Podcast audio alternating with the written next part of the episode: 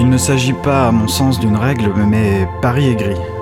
Le système modèle certains aspects de nos vies de manière si détaillée, son ouvrage est si gigantesque, qu'il est difficile de savoir euh, ce qui est imposé ou laissé à la liberté de choix. Le système est absolu. C'est la seule loi que je crois n'avoir jamais apprise à son sujet. Dans les ouvrages d'histoire autant que dans les documents d'archives, Paris semblait euh, franchement sale. hein. Et comme pour appuyer cet aspect, peu flatteur, la couleur grise prédominait dans la texture de la cité. Les toits, les façades, les trottoirs, tout était gris. Aujourd'hui, comme autrefois. La grande différence, bien sûr, c'est que désormais, c'est très propre. Salir, dégrader sont des actes ignobles et barbares. Nettoyer est l'une des tâches du système. Personne ne viendrait défaire ce qu'il a fait. Je suis incapable de dire quelle peine est encourue, mais j'imagine le pire.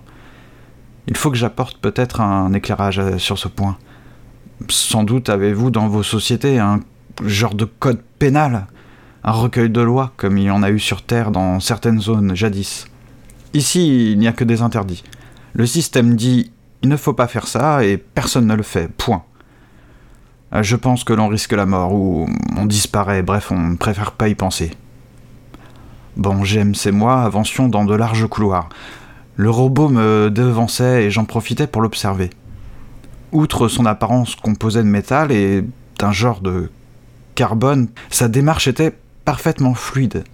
Je n'ai jamais vu de robot avant James. Le système se manifeste sous des formes complètement différentes. Un robot, c'est un travailleur. L'humanité l'a créé, je crois, pour le remplacer dans les tâches pénibles. Il est robuste. Ses capacités cognitives sont bien supérieures à celles d'un homme, même le plus instruit. Bien sûr, ça reste un robot. Pourquoi enregistrez-vous ces salades Euh, comment ça? Vous parlez pour tout le monde et pour personne à la fois. Comprenez-moi. Là où vous allez, aucun humain ne vous écoutera. Peut-être que vous avez raison, James, mais dans un siècle ou deux, ça pourrait intéresser des survivants.